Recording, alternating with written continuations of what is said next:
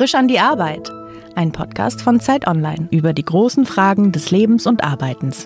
Herzlich willkommen bei Frisch an die Arbeit. Mein Name ist Daniel Erck. Heute zu Gast ist der Imam Munib Dukali. Herr Dukali, herzlich willkommen. Ja, danke. Meine erste Frage ist eine ganz banale Frage. Es gibt in ähm, sehr vielen äh, Religionen gibt es Ansprachen an die Geistlichen. Was ist die richtige Ansprache für einen Imam? Also werden sie Imam Dukali genannt? Werden sie Scheich genannt? In welcher Form würde man sie adressieren, wenn man sie in der höflichst möglichen Form ansprechen möchte? Also es gibt äh, verschiedene Formen, den Imam anzusprechen. Äh, es hängt von der Person ab, die den Imam anspricht, ob das ein Muslim ist oder nicht Muslim, ob das ein äh, Jung oder alt mhm. ist. Die äh, meisten äh, Gemeindemitglieder sprechen den Imam mit mein Imam oder mhm. mein Scheich äh, an. Andere sagen äh, Herr Imam oder äh, Herr Scheich äh, Dukali.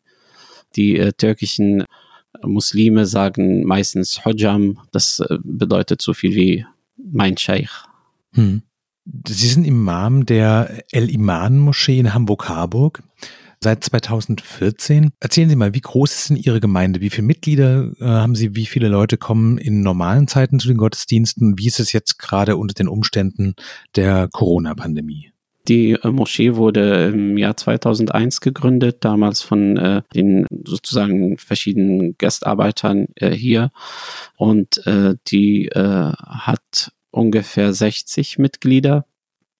Und wir haben am Anfang etwa 100, 150 Besucher am Freitag äh, gehabt. Das war in den Anfang der 2000er Jahren und äh, mit der Zeit ist äh, die äh, Gemeinde äh, größer geworden, vor allem nach 2014, 2015, wo die Flüchtlinge gekommen sind und mhm. da müssten wir umziehen und haben äh, mittlerweile 700 Besucher am Freitag. Mhm. Seit 2014 sind Sie auch selbst der Imam der Gemeinde.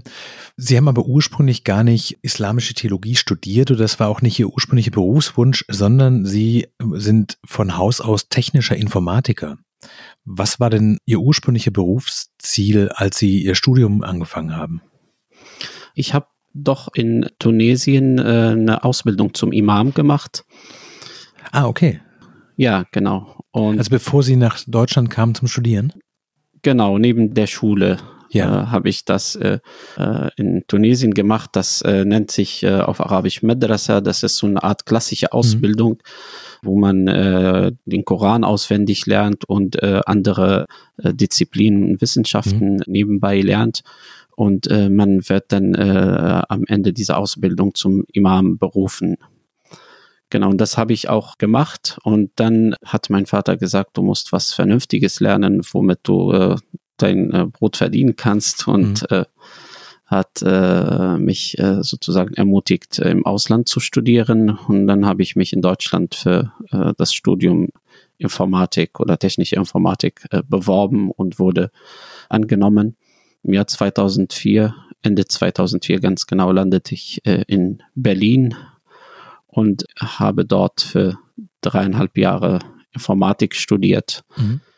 Genau, äh, das äh, habe ich dann abgeschlossen und äh, etwa zwei Jahre in dem Bereich äh, auch gearbeitet, aber mein Berufswunsch war immer Imam zu werden und äh, als Imam zu arbeiten und deswegen habe ich dann äh, danach mich entschieden, islamische Theologie zu studieren Während mein, äh, meiner Arbeit als Informatiker habe ich auch als Vertreter Imam in äh, verschiedenen Moscheen gearbeitet und habe auch Jugendliche betreut mhm. äh, am Wochenende in den Moscheen in Berlin und in Hamburg und habe auch äh, dort äh, den Bedarf bemerkt, dass es deutschsprachige Imame äh, benötigt werden und Imame, die in, in Deutschland ausgebildet sind, benötigt äh, werden und das war auch ein Grund, dass ich äh, islamische Theologie in Osnabrück äh, studiert habe. Das habe ich im Jahr 2016 angefangen und Ende 2019 abgeschlossen.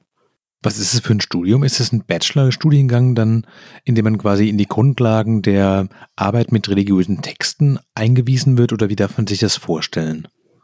Genau, das ist ein Bachelorstudiengang, mhm. äh, islamische Theologie. Das kann man sich äh, vorstellen, ist analog zu der evangelische oder katholische Theologie mhm. Studiengänge.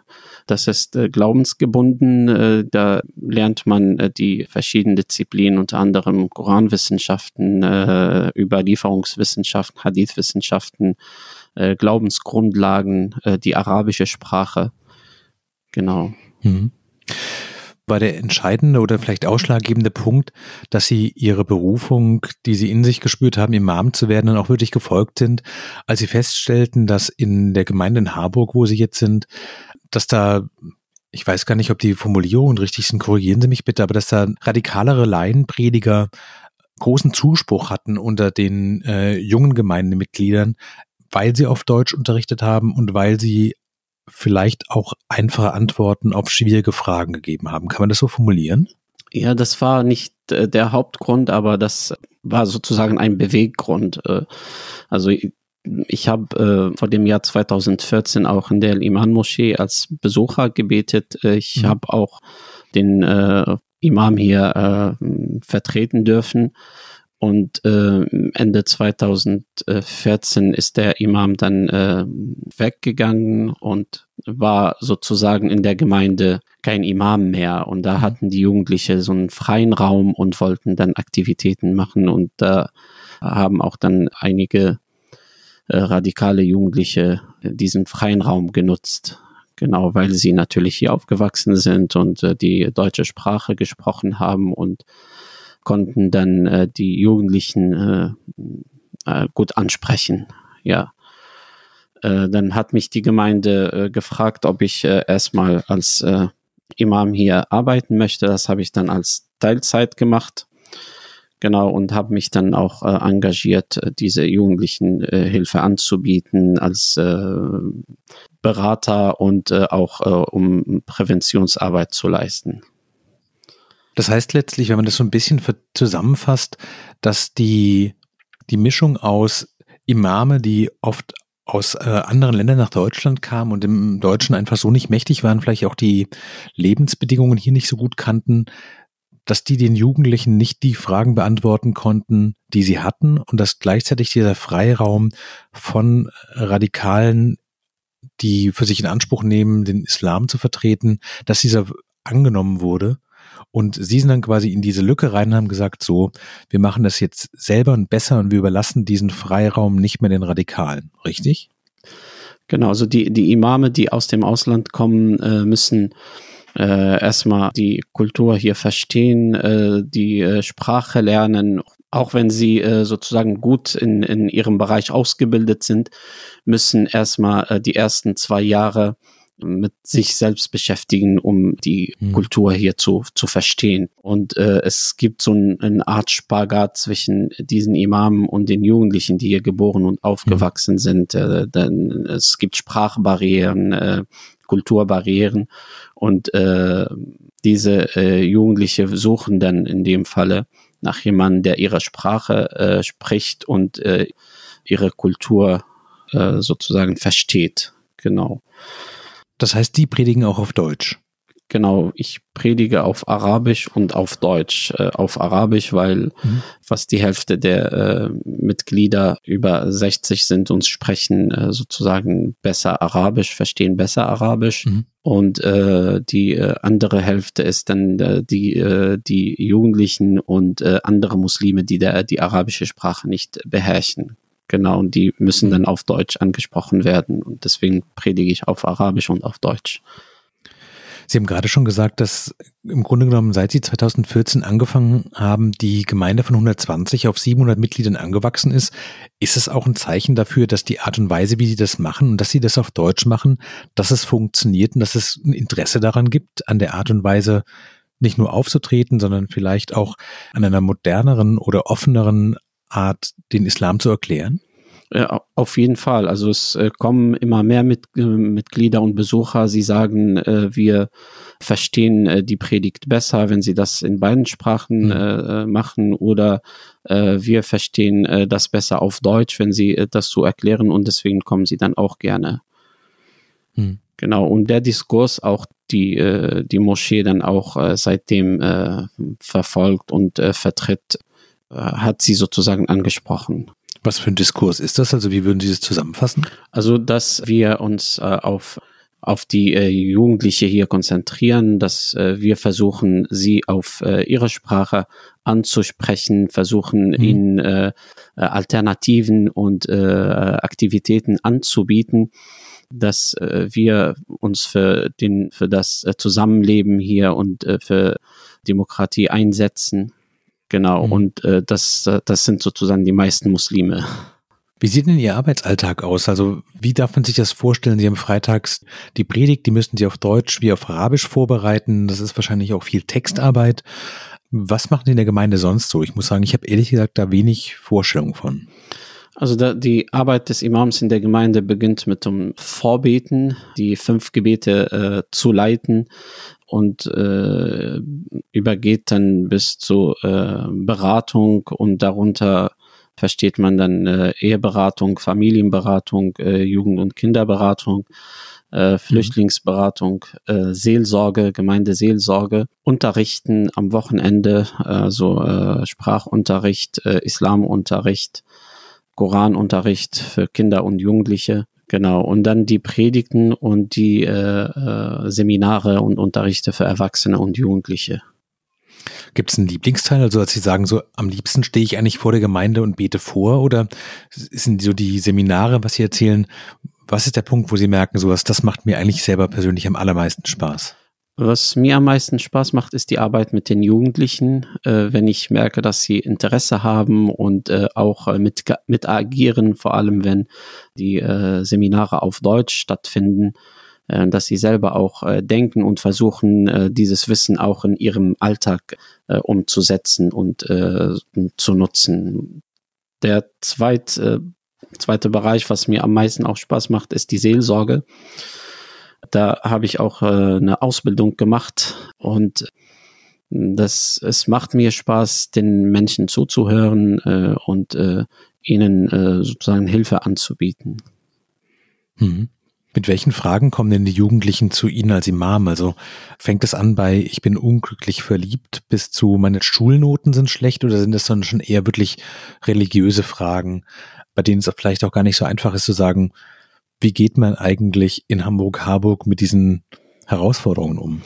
Es, es sind äh, unterschiedliche Fragen. Also es, äh, es sind religiöse Fragen, die äh, jeden Muslim mhm. äh, tagtäglich beschäftigen über die gottesdienstliche Handlungen, aber auch es geht um äh, Fragen, die äh, jedem Menschen in der Gesellschaft äh, begegnen. Wie gehe ich mit meinen äh, nicht-muslimischen Freunden um? Äh, ich darf äh, ein, äh, ein Muslim äh, eine Freundin haben äh, wie geht das? Wie ist äh, die, wie sind die Gebetszeiten mit, äh, mit den Schulzeiten, Unterrichtszeiten zu vereinbaren? Äh, mhm. Wie, wie kann ich äh, in der Schule fasten? Darf ich im Sportunterricht äh, mein, äh, mein Fasten brechen und so weiter? Das sind äh, Alltagsfragen.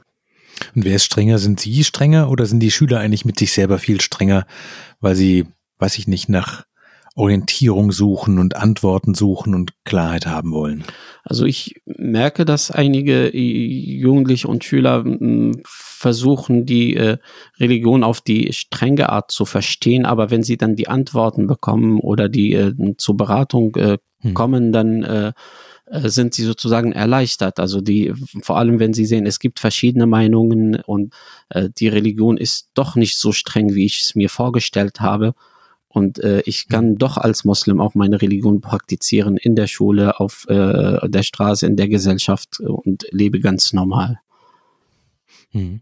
Gibt es denn so, weil Sie gerade davon erzählten, die, was die Dinge sind, die Ihnen am meisten Spaß macht? An welchen Tagen kommen Sie aus abends aus der Moschee raus und sagen so, das war ein fantastischer Arbeitstag, heute hat's richtig Spaß gemacht? Am Sonntag. Am Sonntag, wo ich die Unterrichte und Seminare mit den Kindern und Jugendlichen habe. Also das ist äh, äh erstmal ein Tag, wo die meisten Familien äh, ihre Kinder äh, zur Moschee bringen. Äh, das ist der Tag, wo ich sozusagen am meisten auch zu tun habe. Hm. Wenn Sie sich an diesen Tag, an diesen Sonntag da reindenken, was ist für Sie am anstrengendsten? Ist es die Überforderung, weil einfach sehr viele Fragen kommen, sehr viele unterschiedliche Persönlichkeiten, sehr viele Herausforderungen? Oder ist es so zu merken, es kommen eigentlich immer wieder die gleichen Fragen und ich muss auf jede dieser Fragen wieder mit der gleichen Aufmerksamkeit antworten, was ja auch eine Anstrengung für sich ist. Was finden Sie daran schwierig?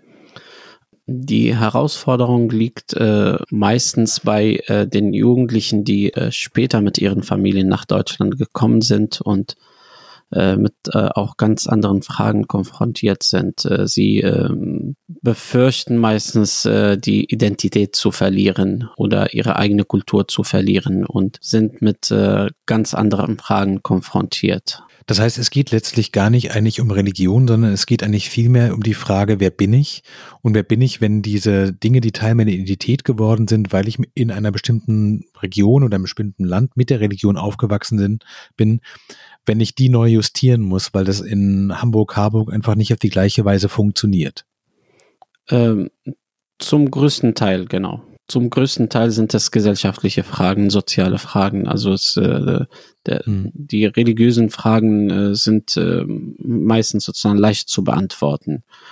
Ja. Gibt es eine typische Frage, wo Sie sagen, mit dieser Frage kommen eigentlich die meisten Jugendlichen einmal zum Imam, weil sie sich damit beschäftigen und nicht genau wissen, was der richtige Weg für sie als gläubige Muslime ist? Äh, wie zum Beispiel die äh, Gebete mit den äh, Schularbeitszeiten äh, mhm. zu vereinbar äh, sind. Äh, also vor allem jetzt im Winter äh, sind äh, die Gebetszeiten sehr nah aneinander und wenn man acht äh, Stunden in der Schule ist oder acht Stunden auf der Arbeit ist, dann hat man sozusagen drei oder vier Gebete zusammen verpasst. Mhm. Wie kann man das mit den äh, Arbeitszeiten oder Schulzeiten vereinbaren? Genau, das ist äh, fast äh, die momentan die meiste Frage, die den Muslimen dann äh, begegnet. Was ist Ihre Antwort? Dass sie die Gebete zusammenlegen dürfen, ganz einfach. Also sie können quasi von der Schule der Arbeit nach Hause gehen, können ein großes Gebet sozusagen machen und das ist dann genauso viel wert wie die Summe der verpassten Gebete? Also es, es gibt im, im Islam äh, die Möglichkeit, die Gebete zusammenzulegen, die in der äh, mhm. fast in derselben Zeit sind. Also Mittags- und Nachmittagsgebet darf man zusammenlegen und Abends- und Nachtgebet darf man zusammenlegen. Mhm. Genau. Und wenn die Zeit dazwischen zu kurz ist, dann kann man in der Mittagspause na, Mittags- und Nachmittagsgebet beten und wenn man abends nach Hause kommt, dann betet man Abends- und Nachtgebet. Sie haben vorhin erzählt, dass Ihr Vater Ihnen ursprünglich mit auf den Weg gegeben hat, Sie sollen was Anständiges lernen und nicht sofort Imam werden. Der Moment, als Sie die Anfrage aus Hamburg hatten, ob Sie Imam werden können, war das für Sie, gab es eine Unsicherheit oder wussten Sie sofort, so, jetzt mache ich das? Also ich habe mir schon vorher darüber Gedanken gemacht, ob ich das mache oder nicht und äh, war ja, wie mhm. ich Ihnen erzählt habe, äh, als Vertreter gerufen äh, worden. Und als ich dann ähm, gefragt wurde, ob ich äh, als Vollzeit-Imam arbeiten möchte, habe ich dann an erster Stelle gedacht, äh, kann, ich, kann man äh, damit leben oder nicht? Und, äh, mhm. Das ist eine ganz normale Frage. Genau, und da habe ich dann auch gesagt, doch, das, das kann ich machen. Weil Sie gerade erzählten, dass es auch ähm, viel Seelsorge, die Wochenenden sind sehr voll. Gibt es manchmal Tage, wo Sie denken, so ein ganz normaler Tag als Programmierer. Man fängt, weiß ich nicht, morgen um 9 Uhr an und ist um 17.30 Uhr raus und muss sich nicht jedes Wochenende mit den Sorgen der anderen beschäftigen, hat vielleicht auch Feierabend, nimmt vielleicht auch die Sorgen der anderen nicht so mit in sein eigenes Privatleben. Gibt es da noch so eine Versuchung zu sagen, so eigentlich war das auch schön und angenehm, wenn man sein, sein, vielleicht auch sein Glauben für sich selbst hat?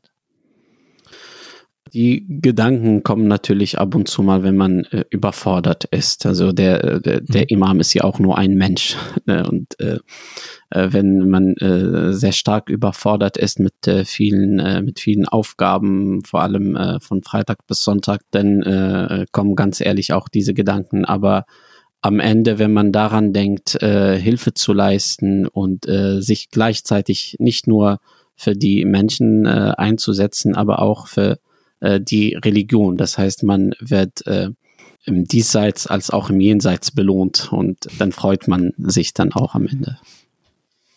Gibt es denn so Klischees über den Islam, gerade im deutschen Diskurs, die Sie wirklich gerne ein für alle Mal so auflösen würden? Weil ich nehme an, wenn man so in der Öffentlichkeit steht und Sie sind auch ab und zu in den Medien, werden ab und zu interviewt, dass man A, immer wieder die gleichen Fragen beantworten muss und B, merkt, viele, die den Islam nicht kennen, haben so ein komplett falsches Bild davon.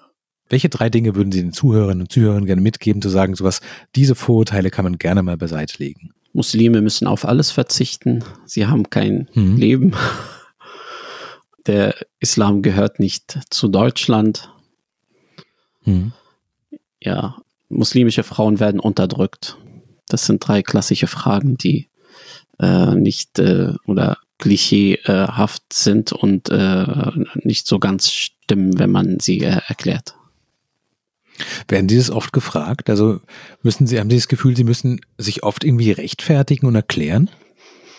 Also ich ähm, versuche mich nicht recht zu fertigen, sondern äh, auch äh, Antworten zu geben, die äh, auch äh, sozusagen Sinn machen und verständlich sind. Ja, also, hm. also ich setze äh, einen großen Wert auf Dialog und äh, Begegnung und das ist auch ein äh, guter Weg, um diese ganzen Vorurteile abzubauen. Also ich erwarte nicht, mhm. dass äh, der andere kommt und diese ganzen Vorurteile äh, sozusagen auf dem Tisch legt, sondern äh, wir machen Dialogabende, Veranstaltungen, wo äh, Begegnungsveranstaltungen, wo die äh, Muslime mit anderen äh, anderen Menschen sozusagen äh, ins Gespräch kommen und im Laufe dieser Veranstaltungen, dieser Gespräche werden diese ganzen Vorurteile abgebaut. Vor kurzem gab es ja in Paris diesen schrecklichen Mord. Ist das für Sie auch ein Moment, wo Sie drüber nachdenken, könnte sowas bei uns in der Gemeinde auch passieren? Machen wir genug? Sind wir mit unseren Mitgliedern genug im Austausch?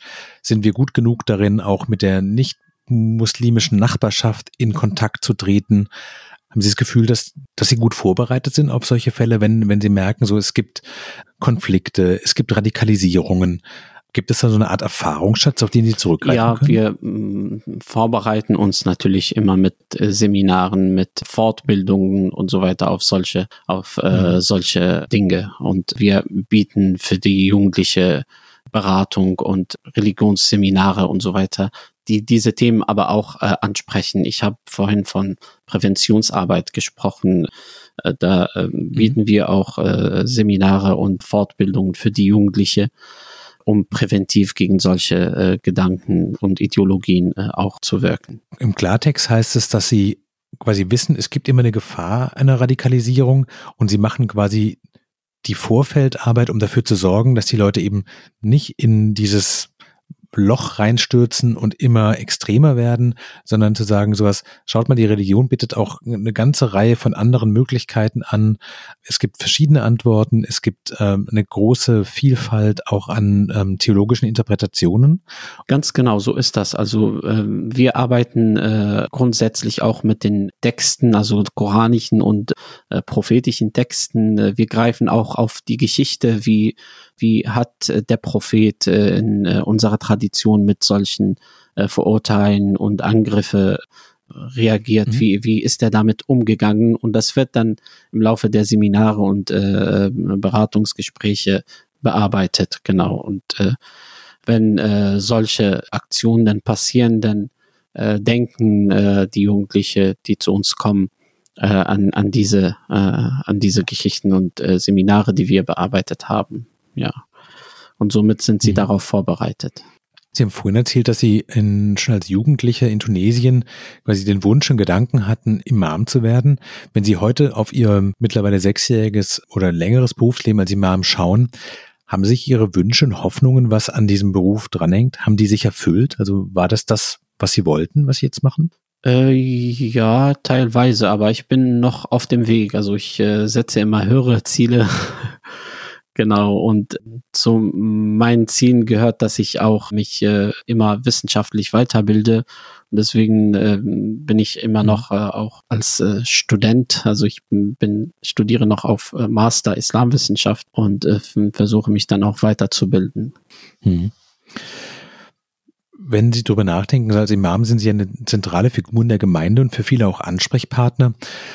Was macht Sie nervöser? Das Gefühl, unverzichtbar zu sein, weil Sie, wenn Sie am Freitag nicht da sind, weil Sie plötzlich krank werden, dann funktioniert die Gemeinde einfach so, wie sie mit Ihnen funktioniert, nicht? Oder ist es eher das Gefühl, jeder Mensch ist ersetzbar, auch ich bin ersetzbar und wenn ich weg bin, dann ist diese Lücke in wenigen Wochen wahrscheinlich auch gefüllt und die Gemeinde wird trotzdem weitermachen. Die Moscheegemeinden sind äh, äh, meistens äh, auf ehrenamtliche Basis gegründet. Also mhm. Alle in der Moschee arbeiten ehrenamtlich bis, äh, bis auf den Imam. Äh, das heißt, die mhm. Gemeindemitglieder kommen äh, erst äh, nach äh, einem langen Arbeitstag zur Moschee und versuchen dort zu helfen. Und die anderen Aufgaben mhm. erledigt der Imam äh, tagsüber.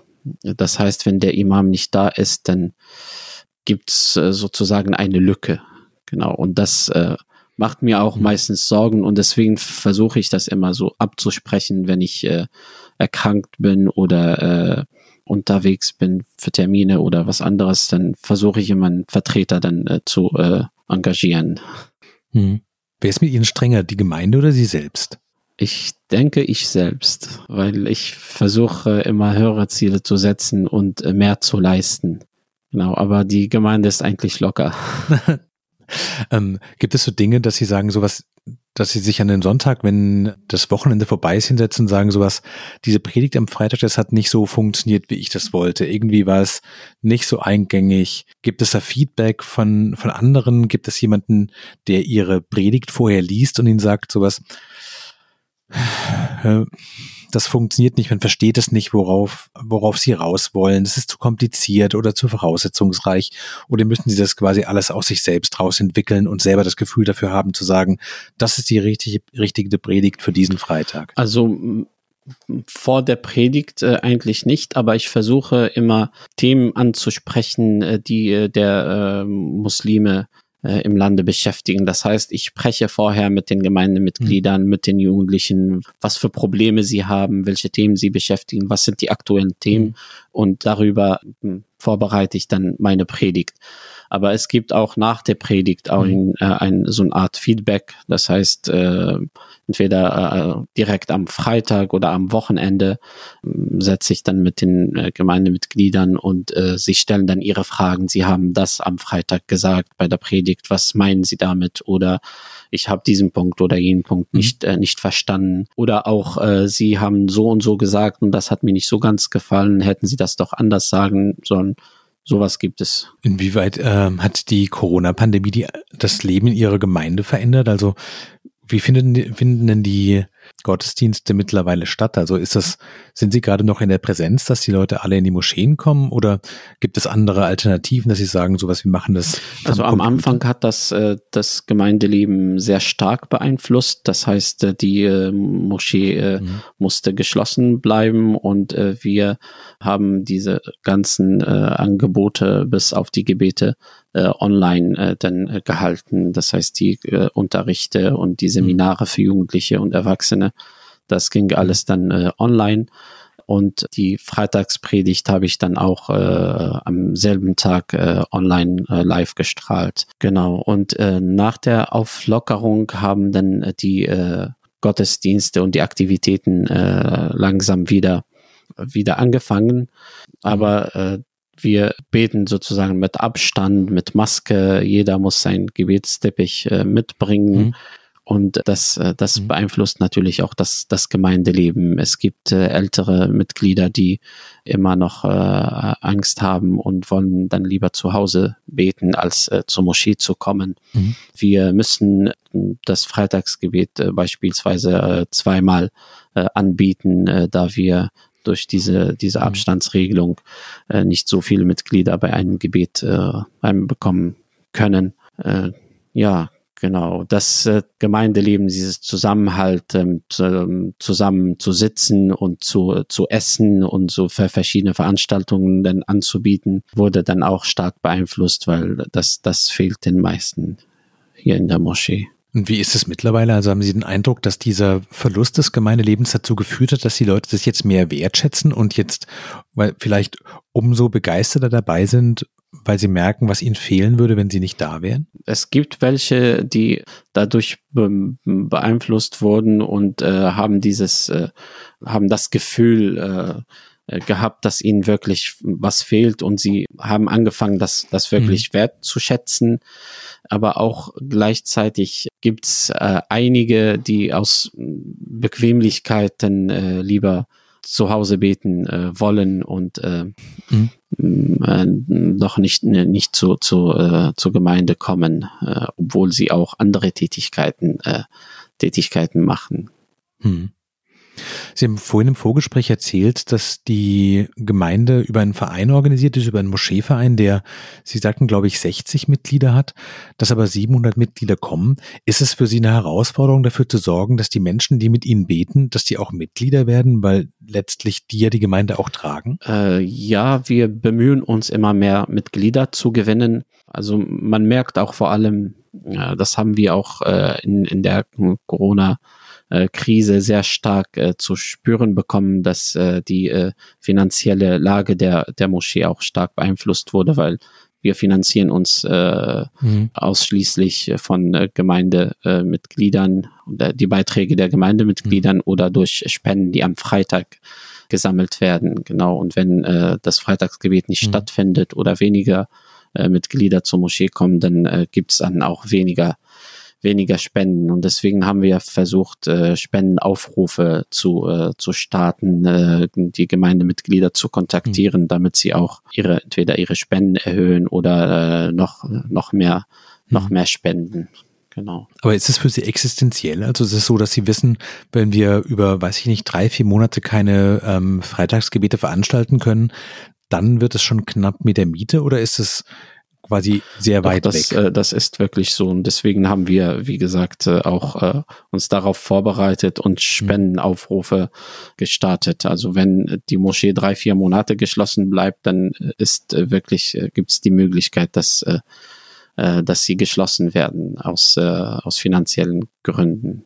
Hm. Genau. Äh, wir haben äh, das Glück hier in Hamburg, dass wir die Shura Hamburg haben. Das ist eine, äh, ein Rat der Religionsgemeinschaften in Hamburg, wo 60 oder mehr Mitgliedsgemeinden äh, sind, also äh, Mitgliedsgemeinden äh, dabei sind und äh, es wurde über über äh, diese äh, diese Shura-Rat auch Spendenaufrufe gestartet und äh, wurden dann auch äh, Gemeinden finanziert und äh, unterstützt. Mhm. Wenn Sie sich entscheiden müssten, was ist für Sie persönlich in Ihrer Arbeit wichtiger? Das Geld, weil Sie letztlich ja davon auch leben müssen, weil es nicht nur Ihre vielleicht Berufung ist, sondern auch Ihr Beruf? Oder die verbale Anerkennung, dass die Jugendlichen oder die Gemeindemitglieder hinterher kommen und sagen so, das war was, das hat mir richtig, richtig geholfen?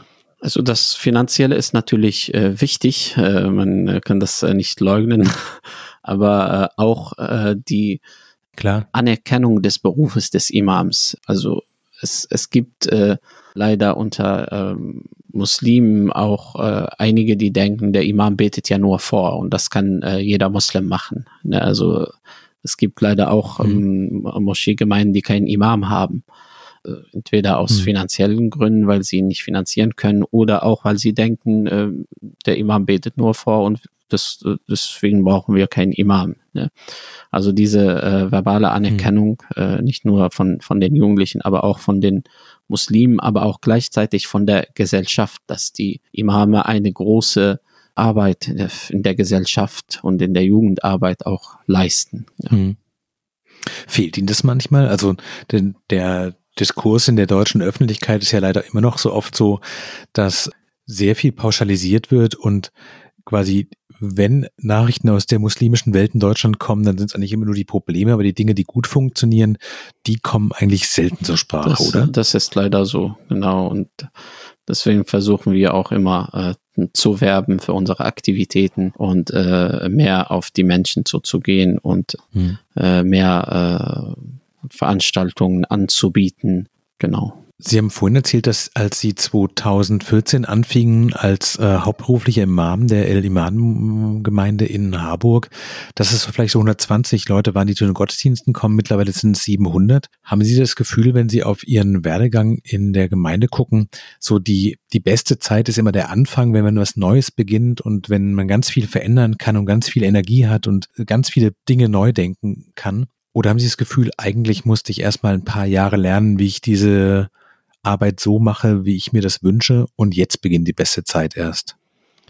Also da, am Anfang war natürlich eine, eine große Herausforderung, äh, vor allem so eine große große Bürde auf sich zu nehmen und äh, mit diese Probleme der Radikalisierung auch konfrontiert zu werden mhm. und erstmal auch klar zu kommen in der Gemeinde, in dem, in dem Bezirk, mit den Nachbarn, mit den anderen äh, Religionen im Bezirk. Das, das war eine große Herausforderung. Aber mit der Zeit, äh, wenn man es gelernt hat und die, die Kontakte verknüpft hat, und äh, die Arbeit besser kennengelernt hat, äh, denke ich, äh, es äh, funktioniert immer oder es wird immer besser. Wie haben Sie das denn konkret gemacht? Also wenn Sie sagen, man muss die Nachbarschaft kennenlernen, man muss irgendwie dieser Radikalisierung entgegentreten, gibt es irgendwas, wo Sie sagen, so, das hier ist wirklich der Schlüssel zum Erfolg? Die Dialogveranstaltungen. Genau, also äh, am Anfang äh, habe ich äh, Fortbildungsseminare besucht, dann äh, habe ich auch die äh, Nachbarn kontaktiert, die äh, Glaubensgemeinden in der Nachbarschaft auch kontaktiert, die Behörden und die, äh, die verschiedenen Vereine äh, auch kontaktiert. Dann haben wir Veranstaltungen in der Moschee, aber auch außerhalb der Moschee organisiert und dann äh, Dialogabende und Dialogveranstaltungen veranstaltet und das hat ganz gut funktioniert. Wenn der Schlüssel zum Erfolg letztlich immer reden letztlich ist, gibt es auch einen Moment, wenn Sie denken, so, jetzt möchte ich gerne mal eine Woche lang einfach nicht so viel reden und einfach meine Gedanken für mich behalten, die Tür zumachen und nicht für andere da sein, sondern erstmal Energie tanken? Ja, das äh, gibt es auch. Also ich äh, freue mich dann auch äh, am meisten, wenn ich Urlaub habe und erstmal entspannt äh, sein kann und äh, nichts predigen und äh, nicht zu viel reden muss. Aber ich freue mich dann auch, wenn ich nach Hause komme und äh, ein paar Momente äh, dann äh, mit mir alleine sitzen kann und nicht so viel reden, obwohl die Kinder dann immer versuchen, ja, Papa, komm, wir müssen das besprechen oder wir müssen äh, und das machen. Ja, dann sage ich ja, ich habe heute ganz viel geredet, ich brauche mal Pause. Ganz herzlichen Dank. Vielen Dank für das Gespräch, Imam Dukali. Sehr gerne. Mein Name ist Daniel Erk. Das war frisch an die Arbeit heute mit Monib Dukali, dem Imam der El Iman Gemeinde in Hamburg-Harburg. Wenn Sie Fragen oder Anregungen haben, schreiben Sie uns gerne an frischandiarbeit.zeit.de. Ganz herzlichen Dank fürs Zuhören.